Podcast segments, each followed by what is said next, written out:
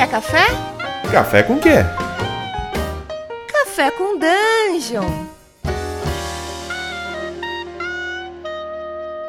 Bom dia, amigos do Regra da Casa! Está começando mais um Café com Dungeon, a sua manhã com muito RPG. Eu sou o Cello e eu tô tomando aqui um líquido misterioso que eu encontrei no fundo da geladeira. E eu sou a Lina e estou tomando um choconhaque em homenagem ao tema desta manhã. Por que que tem a ver o choconhaque com o tema de hoje? Não sei porquê, não sei porquê choconhaque me, me remete a frio e noites de investigação. Ah, você, você, você é a investigadora mais bonitinha do mundo tomando um choconhaque. Um, um detalhe, um choconhaque com leite de amêndoas. Ah, maravilha. Bom, hoje o assunto é mistérios, né? Como rodar uma aventura de mistério. Hoje, eu não sei se esse, esse tema já foi abordado antes pelo Balbi, é, mas vou dar o meu lado aqui, o que, que eu faço, como, como, como que eu mestro uma aventura de mistério, né? Nós que estamos aqui substituindo temporariamente O Balbi o- nas férias dele. isso. Então, é, vocês vão ter um pouco do nosso ponto de vista também, mesmo que talvez os assuntos possam é, já ter sido abordados no passado. Mas é. Bom, vou começar, né, Lina? Sem mais delongas. Vamos, Sim. vou fazer um meio que um passo a passo aqui de como que eu faço. E eu vou falar tanto para serve para D&D, serve para qualquer jogo, né? Exato. Bom, Você gosta, aliás, eu tenho uma curiosidade de saber Hum. se as pessoas gostam de jogar aventura. Eu acho que aventura de mistério, assim, quando tem mistério no investigação é uma das coisas que eu mais gosto. Me lembra muito quando eu era criança e jogava detetive, sabe? Sim, sim. Não, a galera gosta. A galera gosta muito. Tem RPGs inteiros que são dedicados só pra isso, né? Basicamente, como o Call of Cthulhu, é, né? Cthulhu a gente tem jogado É. bastante, né? Bom, vamos lá. Eu começo com um mistério. Eu determino qual é o mistério inteiro, assim. Eu quero saber.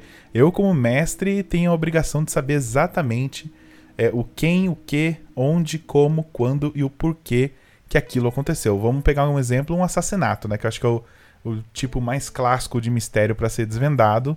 Né? Você tem que saber quem matou, onde, o que, como, quando e porquê. Você, mestre, tem que saber tudo. Anota tudo isso e saiba. E eu acho que uma, uma coisa que eu faço é fazer um filminho na minha cabeça de como foi a noite do crime. A cena, né? É, como é que foi a cena. O que, que a pessoa fez, como que ela se preparou para cometer o crime, é, os passos que ela tomou depois que ela cometeu o crime para tentar se livrar das evidências, né? E o, qual que é o plano dela para fugir ou não, né? Dessa cena, às vezes a pessoa, é, sei lá, foi um crime passional e não planejou, mas agora tem que planejar uma forma de não ser capturada, sabe? Uhum. É, então você visualiza como se fosse um filme na sua cabeça essa cena e vai anotando as medidas que a pessoa tomou pra cobrir os rastros dela, porque essas medidas vão ser as pistas dos jogadores. É, eu acho que um pouquinho além disso, né? Eu acho que além de, de tudo isso, eu adicionaria uma coisa. A motivação que você falou que é o porquê, né? Ou, por exemplo, no caso do assassinato, ele ocorreu, né? Fa- fazer uma, uma micro historinha do porquê que essa pessoa foi assassinada, né? Quem, quem, quem, quem que era esse assassino? Quais foram as emoções que, que ele teve? Por quê?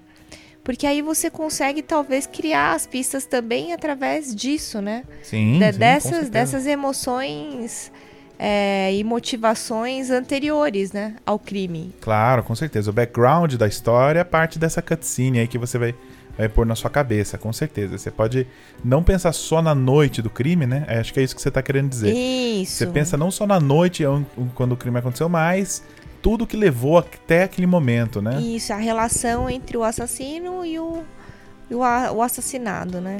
Beleza. E aí você vai, vai anotar essas coisas.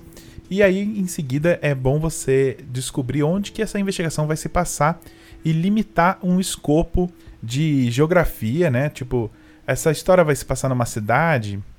Beleza, você pode desenhar um mapa da cidade e colocar ali 5, 6, vai até no máximo 10 lugares de interesse onde os, os investigadores né, vão, vão priorizar, certo?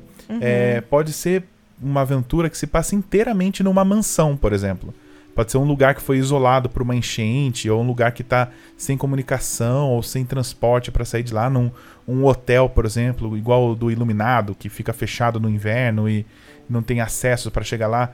Aí você vai lá fazer, sei lá, 10 quartos. Então não importa se são, entendeu, 10 lojas, 10 prédios na cidade ou 10 quartos, o escopo está limitado em 10 coisas que o grupo pode ir, 10 lugares que o grupo pode ir, né? É, exatamente. Essa sensação de isolamento, ela é muito importante até para que o grupo consiga não perder muito foco também. Né? Exatamente, né? exatamente. De, de conseguir ir efetivamente nos lugares onde precisam ser investigados, né? Isso, Você já isso. fez diversas aventuras com a gente de mistério, já colocou a gente em ilha, é, né? É. Já o exemplo mesmo da aventura que a gente jogou esses dias aqui do livro jogo, né? Que o uhum. carro quebra e você fica preso numa mansão é, ou é. um hotel, enfim, são vários exemplos que você pode, uma caverna de repente. Sim, né? pode ser, pode ser uma dungeon inteira que uhum. é um lugar de mistério.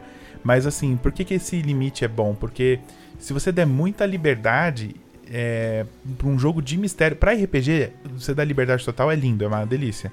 Mas se você der muita liberdade num jogo de mistério, pode pode dar errado. Aliás, é uma coisa que eu deveria ter falado no começo. Jogo de, de mistério pode dar muito errado, tá? se prepare para não se decepcionar muito se falhar. Mas vamos aí, que com essas dicas talvez talvez fique um pouco mais fácil. E outra coisa que é bom limitar é tempo também da investigação. Se você deixar, cara, um tempo indefinido que as pessoas, os jogadores podem ficar investigando, eles vão querer levantar cada centímetro do que aconteceu e a história vai começar a ficar meio chata até. No, uhum. Nosso grupo jogou é, o Assombração, né? Que é aquela aventura é, introdutória de, de Call of Cthulhu, né? De chamado de Cthulhu. Uma aventura clássica de investigação que ele dá um limite de tempo, se não me engano, de uma semana, né? Para os investigadores procurarem. E eu vou Sim. falar pra você no, o, o, grupo usou cada segundo dessa semana. Deus! eles investigaram o, o, tudo, tudo que dava para investigar, eles investigaram. Eles não foram para a mansão até estarem completamente equipados e prontos. Mas isso é quando o mestre é bom e ele consegue fazer uma boa ambientação e você tem jogadores que já têm uma experiência e sabem que esse tipo de aventura é super mortal. O hum. que, que acontece? os jogadores ficam precavidos, certo? Ah, peraí, você me elogiou e falou que eu sou o mestre que mata jogador ao mesmo tempo, é isso? É, mas, mas tudo bem, mas as duas coisas acontecem. A, a morte no jogo acontece, e aconteceu ontem, inclusive. ah, se você não ouviu o podcast, vocês vão ver a minha decepção de não finalizar a aventura viva.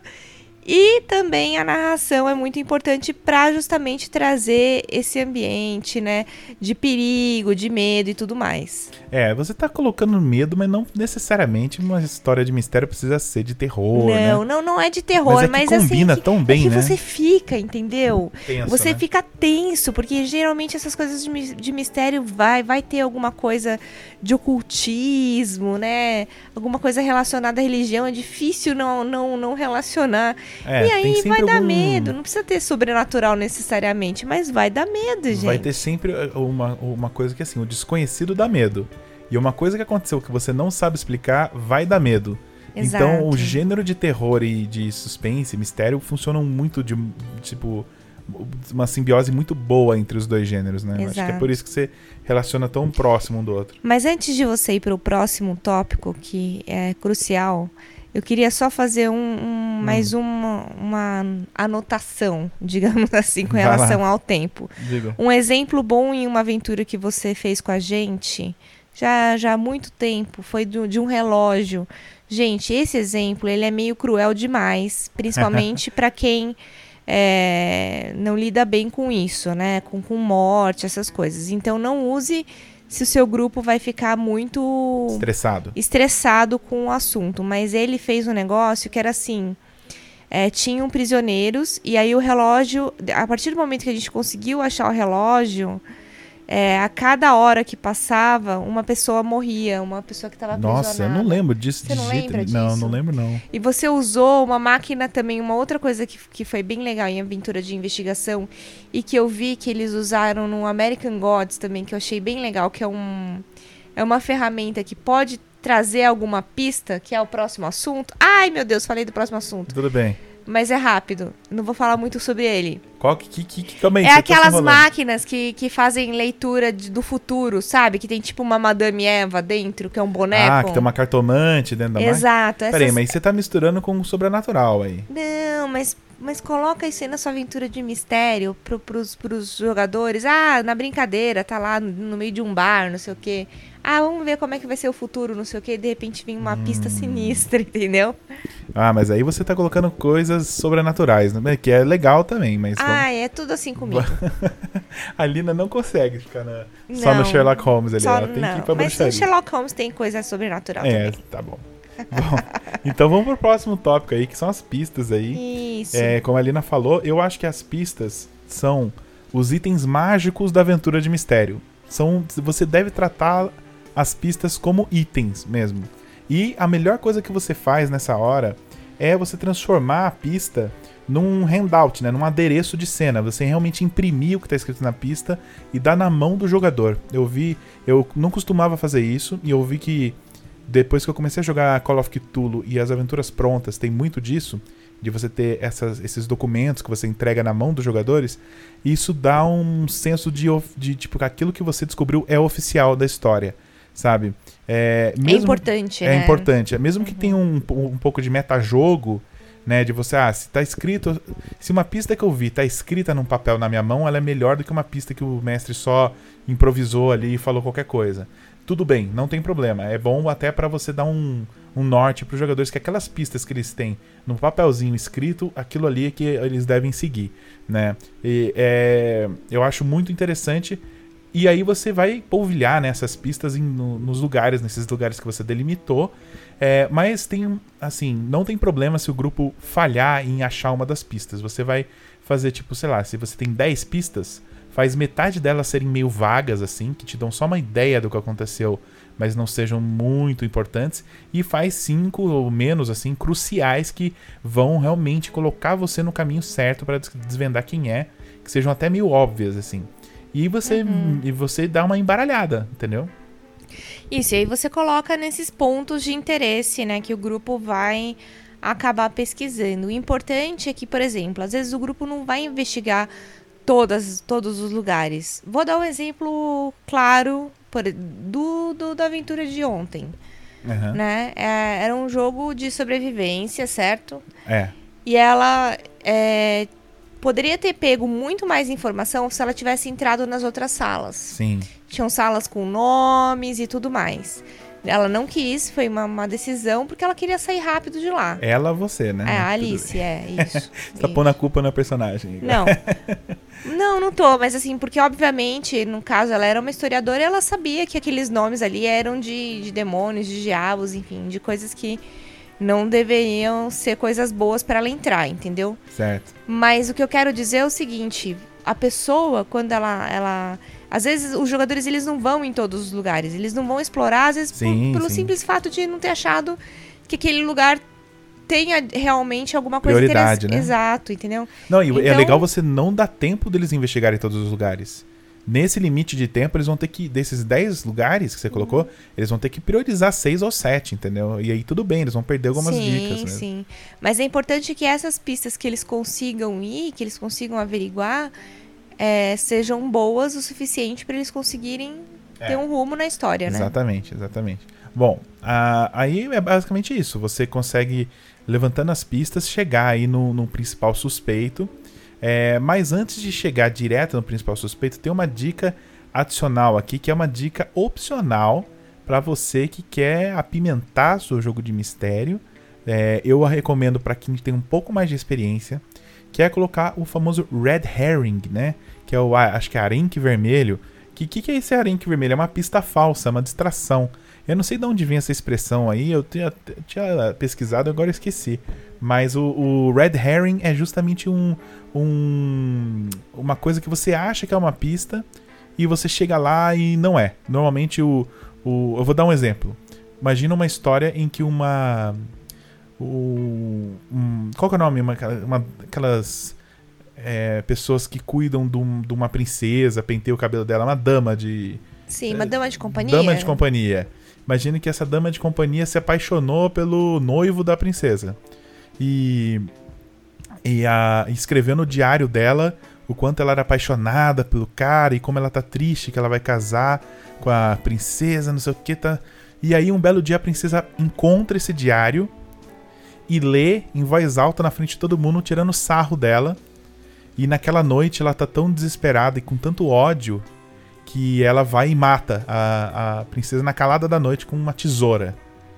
E aí, coincidentemente, tá acontecendo na cidade uma série de crimes ligados a um, uma seita, uma, um culto maligno, satânico, qualquer coisa assim. E aí, em desespero, depois que ela viu o que ela fez, ela sabia que ela ia ser pega, ela vai e desenha na parede o símbolo dessa seita que ela já viu pichado num muro alguma vez, para jogar a culpa nessa seita aí Uhum. E ela volta pro quarto dela e finge que, que tá dormindo. E no dia seguinte, o grupo lá de investigadores vai ver o que aconteceu, vai encontrar esse símbolo.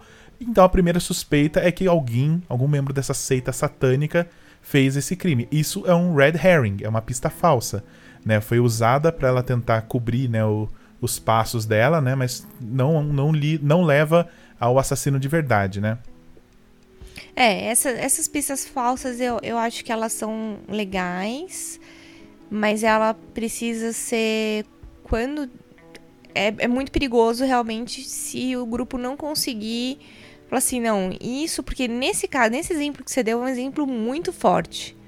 Né, de que seria é. uma, uma coisa verdadeira, assim, tipo. Ah, não, mas eu acho bom porque você vai. E, então o grupo vai jogar assim, o precisa grupo... conseguir, assim, na primeira oportunidade de de avaliação conseguir descobrir que sim, isso sim. era uma pista falsa. Não, não, você, eu entendi o que você está falando. É, é, o, basicamente é assim: você jogar o grupo num caminho falso é divertido, mas você não pode perder muito tempo de jogo nisso. Isso. Né? E se você vê que o grupo está muito investido nesse exemplo, por, por exemplo, em desvendar as coisas dessa seita, faça com que uma pista apareça que volte para eles pro caminho certo. De repente, o grupo, enquanto estava investigando essa essa seita recebe um telegrama de alguém que encontrou no lixo uma página do diário. Entendeu? Uhum. Aquele diário que ela encontrou. Imagina que a, a dama de companhia rasgou o diário e jogou no lixo. E algum lixeiro, tipo, começou a ler e achou engraçado e foi passando para as pessoas. E caiu na mão de alguém em uma das páginas, entendeu? Entendi. E nessa página não dá para saber quem que é, mas dá para entender que foi um crime passional, entendeu? E aí uhum. pronto, o grupo já volta a atenção para outra coisa. Sim, sim, aí, aí eu acho que é mais, mais tranquilo. Senão isso pode, nesse caso, nesse exemplo, isso poderia levar o grupo totalmente para um caminho diferente, né? Uma outra coisa que eu acho importante em, aventura de mistério é uma dica, na realidade, né? Que a gente estava conversando é a questão de, tipo, às vezes o grupo empaca. Ah, isso é né? é uma das dicas que eu anotei porque, aqui. Porque às vezes você faz, você faz todo, todas as pistas, você cria tudo na sua cabeça para você tá extremamente óbvio e fácil. Uhum mas pro grupo não tá. Gente, isso já aconteceu Acontece com a gente muito. em aventura e dava um desespero. Lembra? Era, lembro, era com lembro. outro mestre. Lembro, não, nossa. Não acabou a aventura, você lembra? Lembra, a gente não Porque conseguia continuar. Ele não, não queria dar dica nenhuma. Né, assim, a mais, a gente já tinha todas mais, as dicas. A gente já né? tinha todas as dicas. É, isso ele é falou ruim. assim, meu, é, tá claro que, o que tá para acontecer e ele não dava, não abria nenhuma pista, nada. E assim, era é, um grupo ficou de. se sentindo bem burro, né, esse dia. Exato, e é hum. muito ruim isso, entendeu? Então, assim, se isso acontecer, é, busque uma forma de você trazer outras pistas para o grupo. Sim, sim. Entendeu? Ou de repente fazer um teste de inteligência. Exato. É. Né? É. Tem vários sistemas, não sei se vários, mas eu conheço um,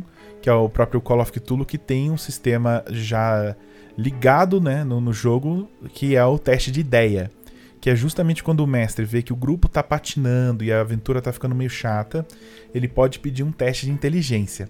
E como é que funciona esse teste de inteligência? Se o grupo passar, ou o jogador que está fazendo passar no teste de inteligência, ele ganha uma pista extra que o, o mestre faz aparecer, dá, um, dá, uma improvisada na história e faz ele descobrir aquela pista para botar o jogo de volta nos trilhos.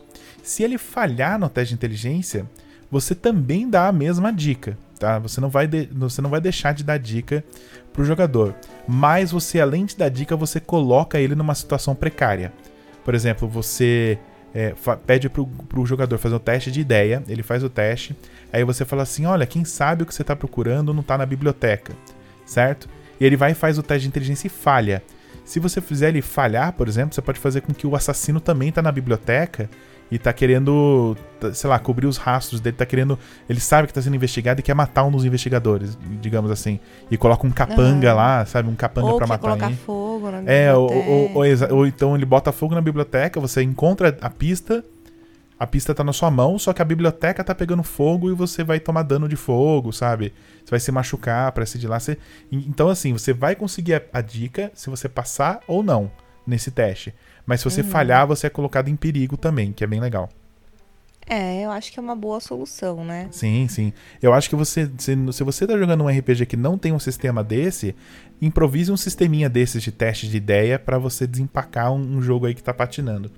É, outra dica que eu dou é você colocar mais de uma forma de você descobrir uma pista. Né? Não deixa a pista, ah, só se você, sabe, tirar 20 de percepção você encontra essa pista nessa sala. Se você fizer isso, é beleza, mas coloca uma outra alternativa, por, por exemplo, dá uma pista. É, tem um, um, uma carta escondida num fundo falso de uma gaveta. E você perceberia ela com um teste de 20 de percepção, certo? Mas se você conversar com o dono da casa, é, o dono da casa, se você for pra, com a sua cara, digamos, você passou num teste de de lábia, de, de, carisma, alguma coisa assim, ele pode falar que ah, a pessoa que mora nessa casa costumava mexer muito naquela gaveta, sabe? Se dá de que, então, usando uma habilidade social que a uhum. pessoa for bem, ou usando uma habilidade de percepção, de investigação que a pessoa for bem.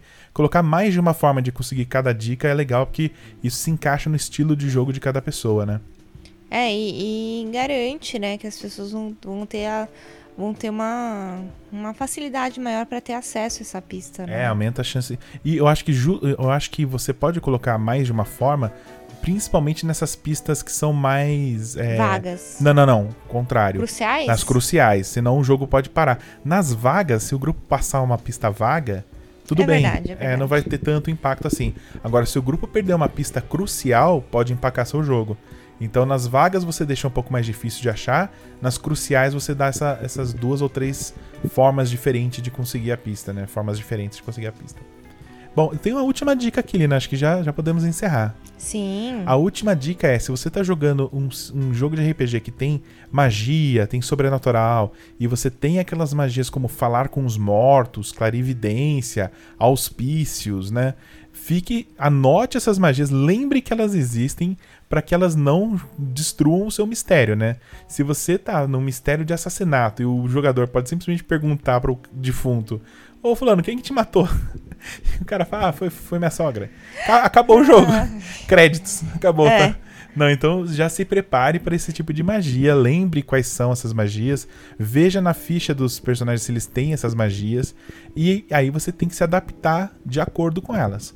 É, mas você simplesmente proibir essas magias também é ruim. É verdade. Né? Então faz com que quando a pessoa, a pessoa usa essa magia, é, ela ganha uma dica, né? Ela não ganha de mão beijada o mistério. Mas, por exemplo, você fala com os mortos e você, por exemplo, falou com a princesa lá, que é aquele caso da, da dama de companhia que matou ela.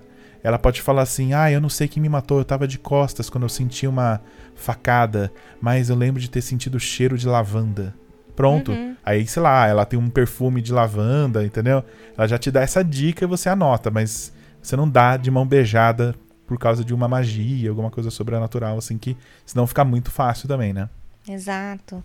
Bom, uma outra coisa que é bem legal você caprichar numa aventura de mistério é na sonorização, se você puder. Ah, ambientação, né? né? Ambientar, né? Fazer uma voz mais misteriosa na hora que for narrar, sim, né? Sim, sim. Eu acho que são coisas bem legais, assim, para você. É, e os props, né? Props, Isso, objetos faz suas cartinhas mesmo impressas, cartinhas. sabe? Capricha, dá aquela queimadinha de, de vela, assim, na, nas bordas das páginas, né? Porque, meu, o pessoal você dá uma diferença amar. enorme. E também tem props que são físicos, tipo uma chave mesmo, que você dá na mão de alguém, uhum. né? Às vezes tem um, um puzzle, aqueles, sei lá, puzzle chinês de caixinha, da pessoa ter que abrir e ter uma carta dentro desse puzzle, sabe? Uma, se você tem um tipo de grupo desses que gosta dessas é, de desafiar o intelecto deles, não só dos personagens, né, o intelecto do jogador mesmo, Aí coloca essas caixinhas de mistério, né? Bom, então é isso. Essas são as dicas aí para aventuras de mistério. Espero que vocês tenham gostado.